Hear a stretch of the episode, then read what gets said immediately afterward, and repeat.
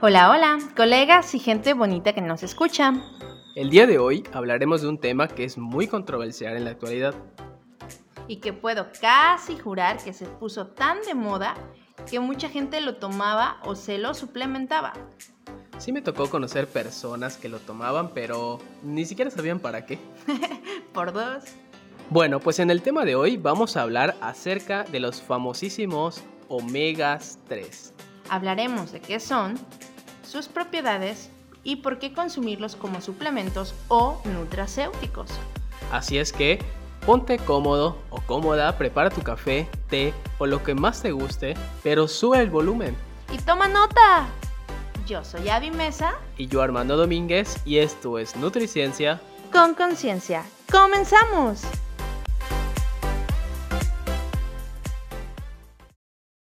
Antes que nada, ¿qué son los omega 3?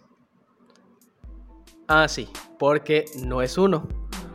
Un omega 3, más bien los ácidos grasos omega 3, son ácidos grasos poliinsaturados encontrándose en tres diferentes formas. Es correcto, Armando. Tenemos dos formas de origen animal, la cual es el EPA por su abreviación, o mejor conocido como el ácido eicosapentanoico, omega 3. La otra forma de origen animal es el ácido docosahexanoico o mejor conocido por su abreviación como DHA. Y finalmente tenemos el ácido graso omega 3 de origen vegetal, el cual es el alfa-linolénico, cuya abreviación la podemos encontrar como alfa-la o ALA. Y en esto quiero que destaquemos que las formas de origen animal, EPA y DHA, no son o se encuentran en cualquier especie del reino animal, sino que se enfocan o se encuentran en los aceites de pescado.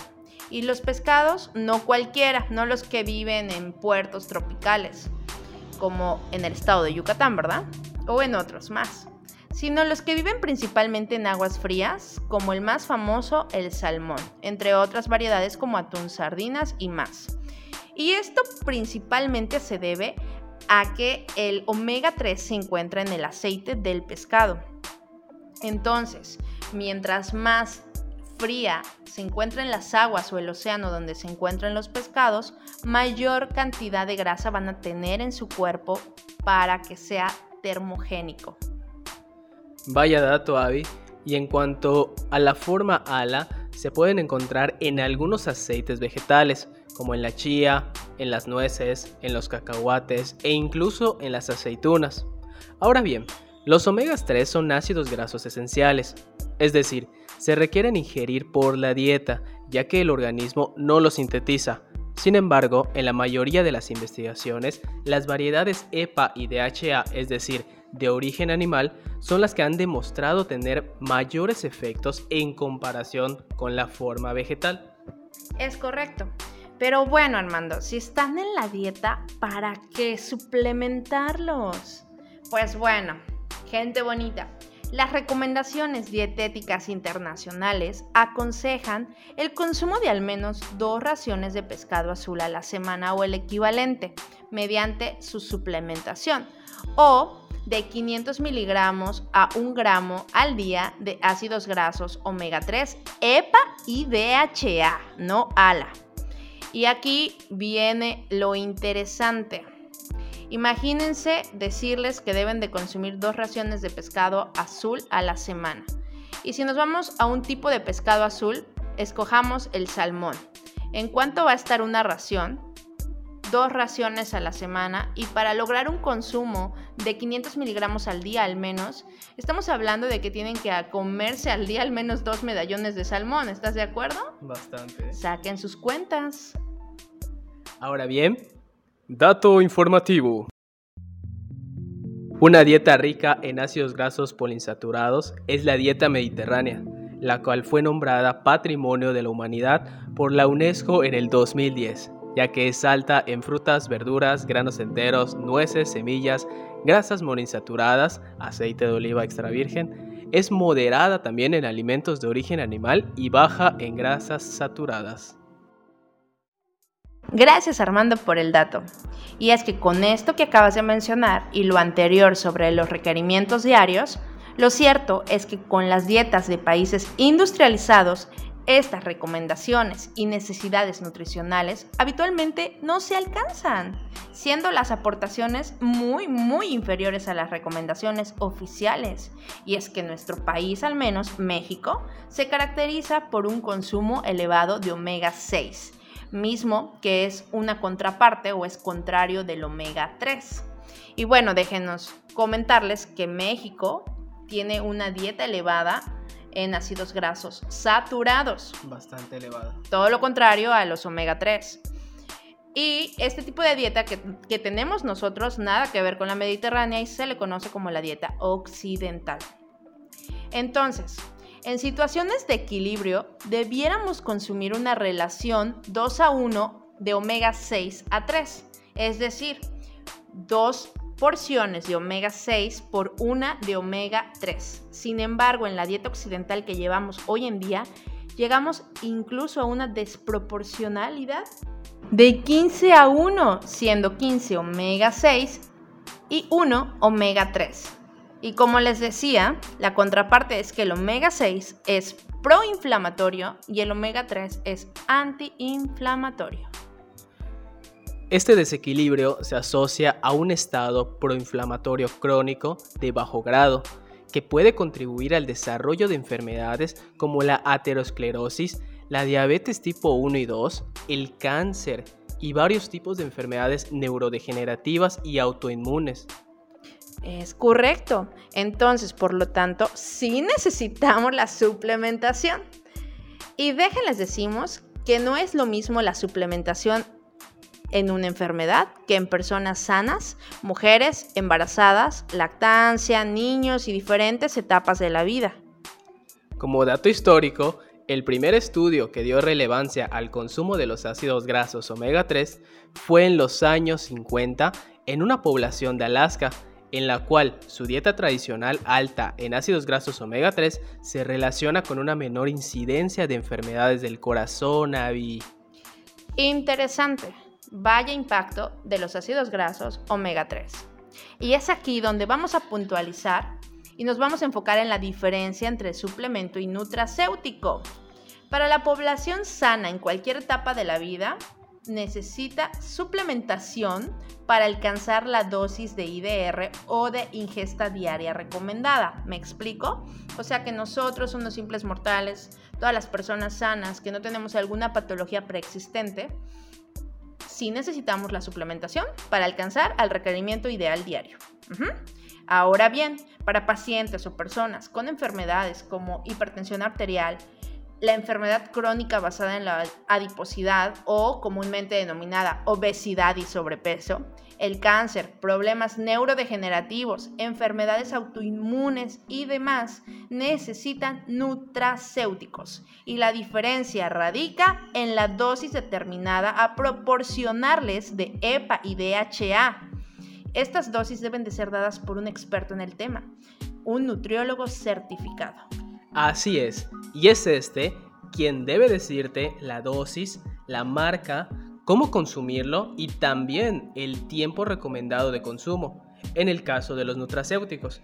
Además, es necesario mencionar que el especialista debe conocer la marca adecuada, ya que hay mucha adulteración hoy en día en todos estos productos. Imagínense, no solo adulteran las bebidas alcohólicas, sino también adulteran los nutracéuticos y suplementos alimenticios. Es decir, que a lo mejor X laboratorio, que no podemos decir marcas, les va a proporcionar un omega 3 con toda la cantidad adecuada. O sea, te ponen la marca, omega 3 y te ponen el total abajo que pueden ser 1200 miligramos. Y tú lo vas a voltear y no va a aparecer más que omega 3, aceites de pescado igual a 1200 entre los dos. O sea, te va a decir de EPA más DHA. Y hay unos que ni siquiera te van a poner eso. Solamente te van a poner aceite de pescado. La proporción de o la cantidad es de 1500 por porción y ahí van los problemas. Una, no te especifica cuánto de EPA y cuánto de HA.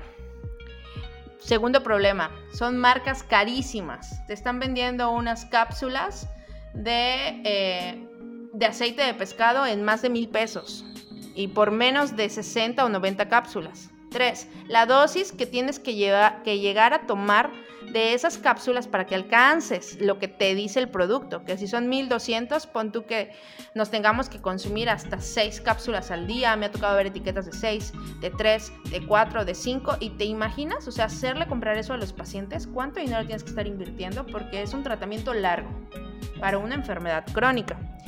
Y ahí vienen otros. El siguiente problema es la adulteración. Tú no sabes si te están dando un gato por liebre. Y esto me refiero a que es muy común la adulteración de los omegas 3. Hay, me ha tocado incluso, eh, igual, mm, desafortunadamente no podemos decir como tal la marca, pero me tocó que te que compraron las tabletas de omega 3. El omega 3 no puede estar en tableta, es un ácido graso. ¿Ok? Gente bonita que nos escucha. En segunda, el omega 3 no se puede congelar es un ácido graso, es un aceite. Esa es una, es una de las pruebas que deben de pasar nuestros omegas 3 cuando los compramos. El omega 3 flota en el agua. Si ustedes rompen una cápsula o agarran una cápsula de omega 3 y la ponen en el agua, va a flotar porque es aceite. ¿Ok? Entonces, si sabemos que está adulterado, pues se va a, pueden romper la cápsula y se va a mezclar con el agua, va a ser algo homogéneo o va a caer ¿ok? Porque tiene densidad, ¿no?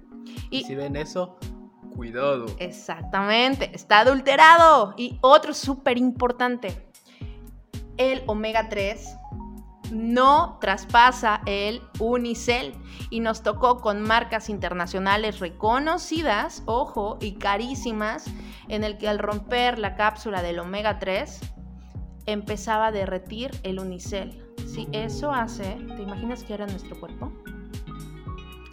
Adiós a nuestra mucosa del estómago. Así es. bueno, gente bonita, por eso es que debemos informarnos mucho siempre con los expertos. Los efectos producidos por los ácidos grasos omega 3 pueden ser útiles como tratamiento de la inflamación aguda y crónica y en enfermedades que impliquen una actividad inadecuada de la respuesta inmunitaria. Actualmente, la mayor evidencia científica de los beneficios de los omega 3 es para las enfermedades cardiovasculares, y algunas enfermedades autoinmunes, inflamatorias, como por ejemplo la artritis reumatoide. Por las importantes evidencias con respecto a su efecto en las diferentes etapas de la vida, así como en la mejoría y prevención de diversas enfermedades, el consumo de cantidades adecuadas de ácidos grasos omega 3 se hace cada vez más importante. Es correcto, Armando, y es súper importante que la población esté bien informada al respecto. No se dejen engañar, gente bonita. Igual, tache para los que les intenten vender un suplemento de omega 3, 6 y 9, que me ha pasado mucho, mucho, mucho que van los pacientes y les dicen, es que en tal farmacia vio la promoción y me dijo, ¿para qué te llevas el omega 3? Te puedes llevar el 6 y el 3, están juntitos. No, el 6 es proinflamatorio, el, el 3 es antiinflamatorio y ¿qué pasa? Compiten y adiós lo que queríamos lograr con el efecto del omega 3. Y el omega 9 pues nosotros lo sintetizamos, por lo tanto no es esencial, ¿ok? El número de publicaciones relacionadas con los ácidos grasos poliinsaturados en los últimos 10 años ha aumentado exponencialmente y es fundamental que el profesional de la salud esté lo más actualizado posible en este campo para garantizar una adecuada atención a los pacientes. Es por ello, amigos, que les tenemos preparado una gran sorpresa. Como hemos visto, hablar de omegas 3 es muy amplio y por ello quiero decirles que vamos a estar hablando más adelante de el uso de omega 3 para las enfermedades. Sin embargo, recuerden, el médico puede recetar fármacos y el nutriólogo puede recetar nutracéuticos, siempre y cuando esté certificado o tenga experiencia en la nutrición funcional. Y como bien lo mencionaste Armando, iremos desglosando el omega 3 para diferentes enfermedades y sus múltiples beneficios. Les recomiendo ir tomando nota, la verdad son temas súper, súper importantes porque es nuestra salud. En nuestro siguiente podcast vamos a hablar de la suplementación de omega 3 en la enfermedad crónica basada en la adiposidad, es decir, para fines prácticos, el omega 3 en la obesidad y el sobrepeso. ya que se ha comprobado que reduce significativamente y estadísticamente el peso, con ello el índice de masa corporal. No solo eso, reduce la cintura y la masa grasa. ¿Cómo la ven? Excelente, Avi. Y por esta razón les invitamos a no perderse los siguientes podcasts. Van a estar muy interesantes y, sobre todo, van a aprender muchísimo. Bueno amigos, esperamos que les haya gustado mucho este podcast. Seguiremos hablando de estos temas. Sin embargo, si ustedes desean que hablemos de algún otro tema en particular, no olviden escribirnos a nuestro correo electrónico nutricienciaconconciencia.gmail.com y también ayúdenos y compartan estos podcasts a las personas que consideren que necesitan escucharlo. Amigos, vecinos y a todos los que se les antoje y quieran escuchar y aprender cada vez más de algo. Y me gustaría despedirnos con esta frase que es de Hipócrates, el padre de la medicina, que dice, deja que el alimento sea tu medicina y que la medicina sea tu alimento. Y lo estaremos desglosando en cada podcast, su significado. Y recuerden que pueden encontrarnos en Facebook e Instagram como Nutriciencia con Conciencia. Yo soy Avi Mesa. Y yo Armando Domínguez. Y esto es Nutriciencia con Conciencia. Hasta la próxima.